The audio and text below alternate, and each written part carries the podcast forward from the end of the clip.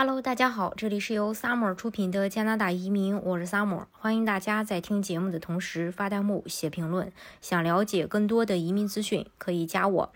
新冠疫情从去年吧席卷全球，各个国家的呃都采取了相对应的旅行限制，也采取了各种的公共卫生措施。经济呢同样也受到不同程度的打击，这些都深刻影响了每一个有意向移民的人的一个规划，也让这个移民行业发生了一些变化。百度啊最近发布了二零二一年中国移民行业数据报告。报告称，疫情虽然打乱了不少潜在移民的留学、工作、移居的计划，但是并没有削弱他们对移民的长期需求。这个报告也展示分析了移民输出总量、移民方式、移民目的地等关键数据。报告发现，加拿大超越了美国、澳大利亚，成为最受欢迎的移民目的地。嗯，还有哪些变化呢？我们今天一起来分享一下。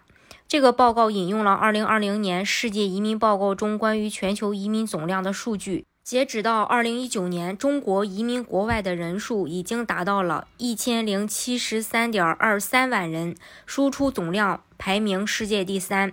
报告指出，改革开放之后，国内经济发展迅猛，很多家庭越来越富裕，眼界也更加开阔。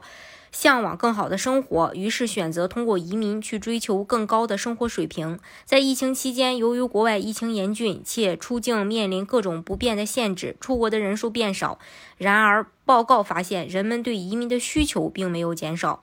根据百度搜索数据，关于移民行业的检索量每日高达十八万次，这也就意味着平均每两分钟有两个人在百度搜索移民相关的信息。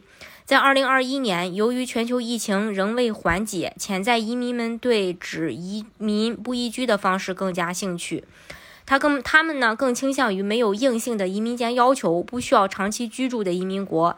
这样，他们通过办理移民，既获得了海外身份，可以享受移民国的教育、医疗资源和福利待遇，又可以留在国内经营事业，把生活的重心依然放在国内。这导致了中国移民目的地出现。逐渐的向亚欧国家转移的趋势，因为这些国家的移民门槛相对较低，不设移民监，而且办理周期短，相应的社会福利较好。报告还分析了移民的原因，发现财产增值是目前最主要的原因，占百分之二十五。其他的原因是财产增值百分之二十五。呃，医疗福利百分之二十一，财产保值百分之十六，子女教育百分之十五，养老百分之十，企业出海百分之八，出入境便利百分之五。目前的移民市场上有很多移民方式，包括雇主担保移民啊、投资移民啊、留学移民啊等等。报告显示，购房移民成为了中国移民的首选，占比高达百分之七十五点零七。购房移民是指在移民国买房。来获得海外身份，对于投资者来说，申请难度不高，房产投资风险相对比较低，还能获得海外身份。这种一举两得的形式深受中国移民的欢迎。排在第二的移民方式是投资移民，占百分之二十点五六。技术移民和留学移民虽然占比仅仅是百分之二点九和百分之一点六七，但是是仅有的呈现增长的移民方式。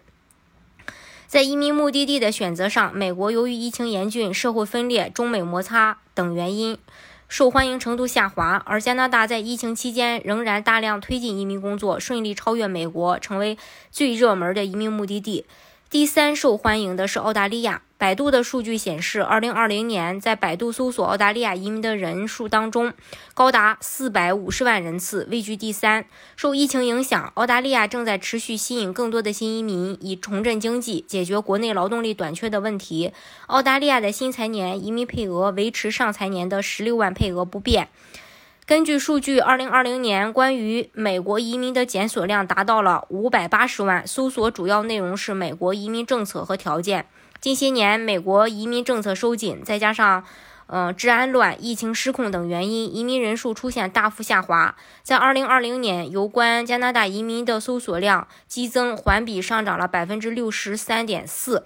在加拿大宣布三年一百二十三点。三万百万移民计划公布后，加拿大移民部更是新增了多条移民通道，极大的降低了移民门槛，并加速移民审批，受到很多人的欢迎。今年可谓是移民加拿大的黄金时期。截止到七月，加拿大已接纳了十八点四万名新移民。今年加拿大的移民目标是四十点一万人，这也就意味着接下来几个月，加拿大需要每月去接收四点三四万人。疫情之下，越来越多的人懂得了未雨绸缪的重要原因，在充满不确定性的时代，更是需要做好充足的准备。